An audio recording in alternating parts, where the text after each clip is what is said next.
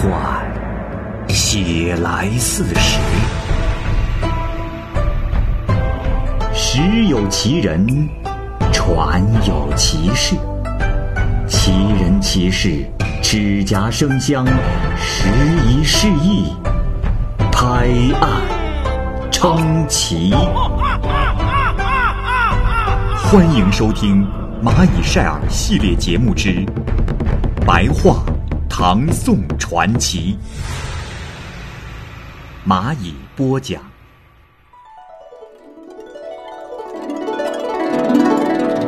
《人世传》原著沈记记上集。任氏是一位妖女，有位刺史，姓韦，名寅，排行第九，是信安王李一的外孙。这个人年轻的时候放浪不拘，喜欢饮酒。他的堂妹夫叫做郑六，已经不记得他的姓名了。这个人早年间呢，练习武艺，也是喜好酒色。因为贫穷没有家，就寄身在岳父家中。他与韦银很是要好，外出郊游啊，总是相约在一起。天宝九年夏六月，韦银与郑六一同行走在长安的街市上，打算一同到新昌里喝酒。到了宣平里的南边的时候，郑六借口有事儿要暂时离开。等会儿啊，再到喝酒的地方去。于是，韦银就骑着白马往东面去了，郑六骑着驴往南面去，进入升平里的北门。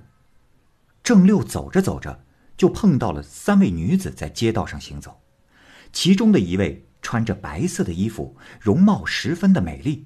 郑六见了她是又喜又惊，鞭打他的驴，一会儿呢。走在白衣少女的前面，一会儿呢又跟在白衣少女的后面，就是想挑逗她，但又不敢。这白衣女子也频频顾盼，好像领会了他的情意。郑六这是戏逗他说：“呃，如此美艳的人儿，却徒步行走，呃，这是为何呀？”白衣女子笑着说：“哼，你有脚力，我又没有。”我若不行走，如何前行？郑六说：“呃这呃，呵呵呵我的坐骑太差，不配给美人代步。不如呃，现在我把它送给你，我步行跟随也就知足了。”两人相互看着大笑。一路上，郑六与同行的三位女子相互以目光引诱，不一会儿就很亲热了。郑六。跟着白衣女子往东走，到了游乐园，天色已经昏黑了。看见了一处宅子，土墙车门，房屋高大整齐。白衣女子呢，准备进去，回过头说：“啊，请公子在此稍等。”就进去了，就留下一位跟随的女仆停留在门屏间，问郑六的姓名排行。郑六啊，就告诉了他。郑六呢，也问了白衣女子的情况，女仆回答说：“公子，我家娘子姓任，排行第二十。”就这样，过了一会儿，把郑六就请了进去。郑六把驴子就拴在门上，脱下帽子放在鞍上，先是看见了一位妇人，年纪有三十多岁，出面接待郑六。她呢是任氏的姐姐。这任氏的姐姐。点上了蜡烛，摆出了饭菜，然后举杯是再三的劝酒。这时人氏已经换装完毕出来，大家是一同畅饮，非常的痛快。夜深后安寝，人氏那娇美的容貌体态，欢声笑语的神态气度，一举一动都美艳动人，几乎不是人间所有的。这样，让郑六是念念不忘。天快亮的时候，人氏说。公子，你该走了。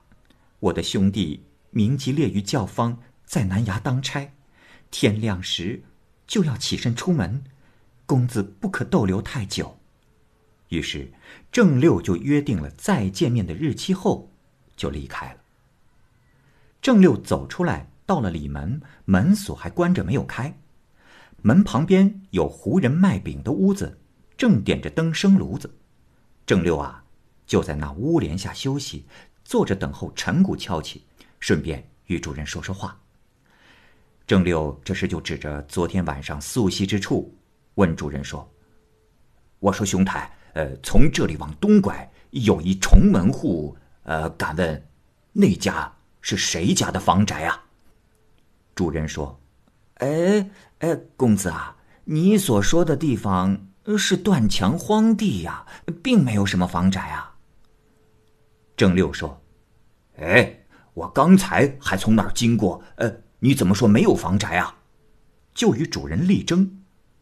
这时，主人突然明白了过来，于是说：“哦，对了，兄台，我想起来了，呃，这块荒地里有一只狐狸精啊，经常勾引男子一块过夜。我曾经见到过好多次，呃，难不成今天你也遇到了狐狸精吧？”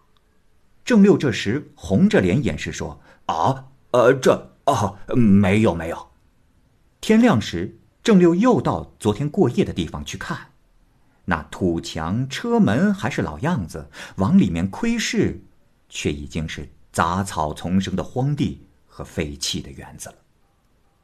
郑六回来后与韦银见面，韦银责怪他失约，郑六呢没有泄露此事，用别的事情搪塞了过去。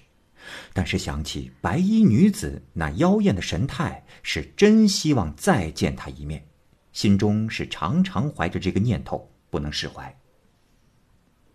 过了十几天，郑六外出游逛，走进了西市的一家衣店的时候，一眼呢就又看到了那个女子，先前的那个女仆啊也跟在后面，郑六就急忙叫住他们，可没想到人事听见。就转身到了密集的人群中躲避，郑六是连声呼叫往前靠近，人事这才背对着他站住了，用扇子遮住后面，说：“公子已知道了我的事，公子为何还要靠近？”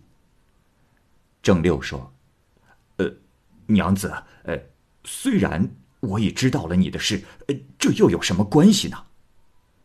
人氏回答说。你我并非同类，这事着实让我羞愧耻辱，没脸相见。郑六说：“娘子，我的思念如此恳切，你就忍心相弃吗？”人氏回答说：“公子，我哪里敢相弃，是怕公子厌恶罢了。”郑六于是发誓，言语一发恳切。这时，任氏才转过眼睛，放下扇子，光彩艳丽，和当初一样。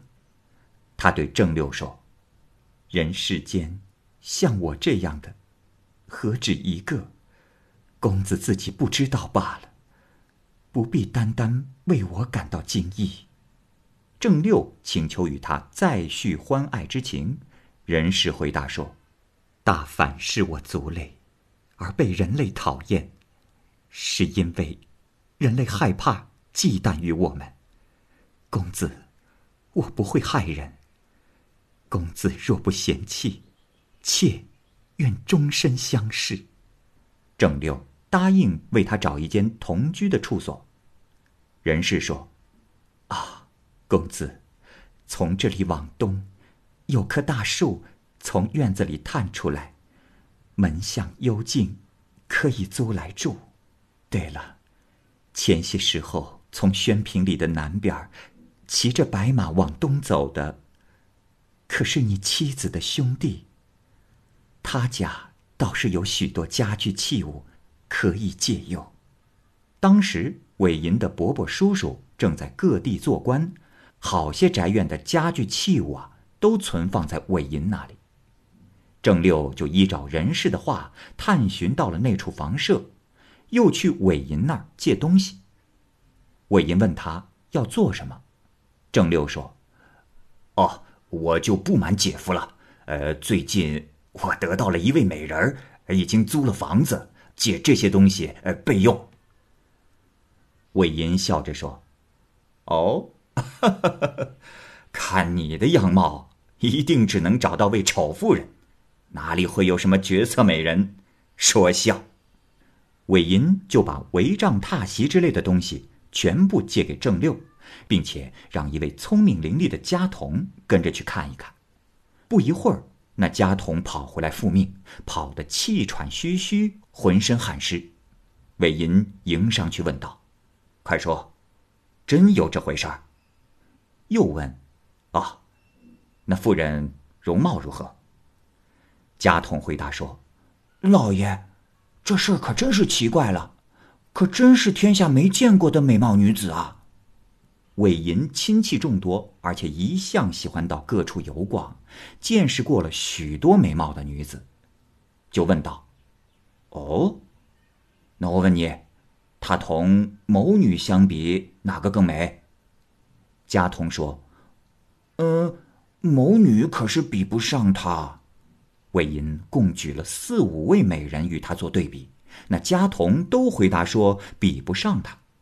当时吴王的第六个女儿是韦银的内妹，生得美艳如同神仙，在表姊妹当中一向被看作是最漂亮的。韦银就问：“那她与吴王家的第六女谁更美啊？”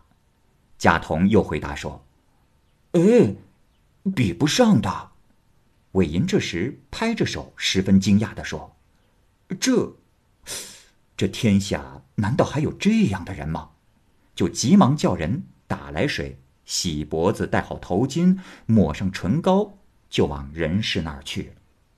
到了那儿，郑六恰好外出了，韦银就进入门内，看见了一个小童拿着扫帚正在扫地，有一位女仆在门口，此外也未见着什么。就询问小童，小童笑着说：“没有这个人。”韦银呢，就环顾室内，这时看见有红裙子从门下面露了出来，走近细看，见人是缩着身子躲在门扇后面。韦银呢，就把他拉了出来，凑到光亮的地方仔细的打量，觉得呀，她比传说中还要美丽。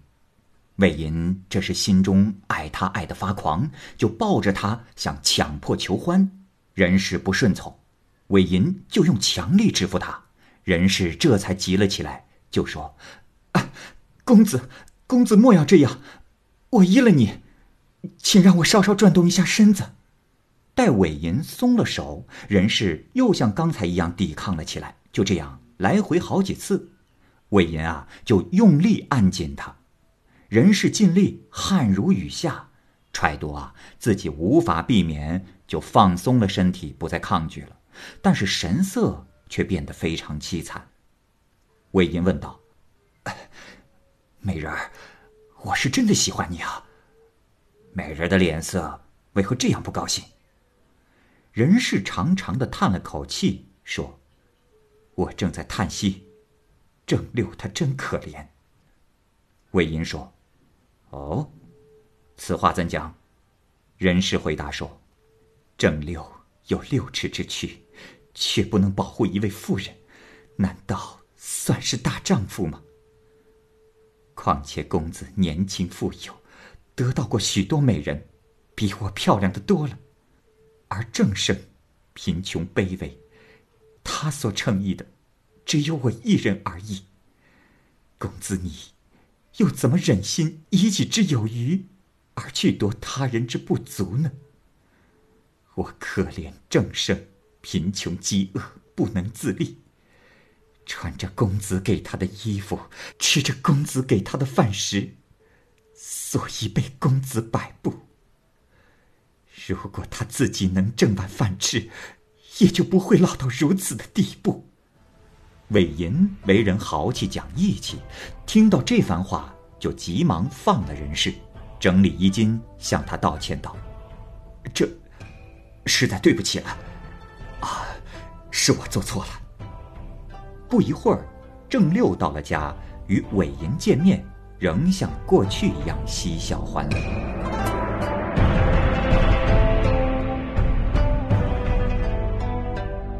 好。由于时间的关系，故事未完待续，欢迎您继续关注《蚂蚁晒尔》系列节目《白话唐宋传奇》。感谢您的收听，再见。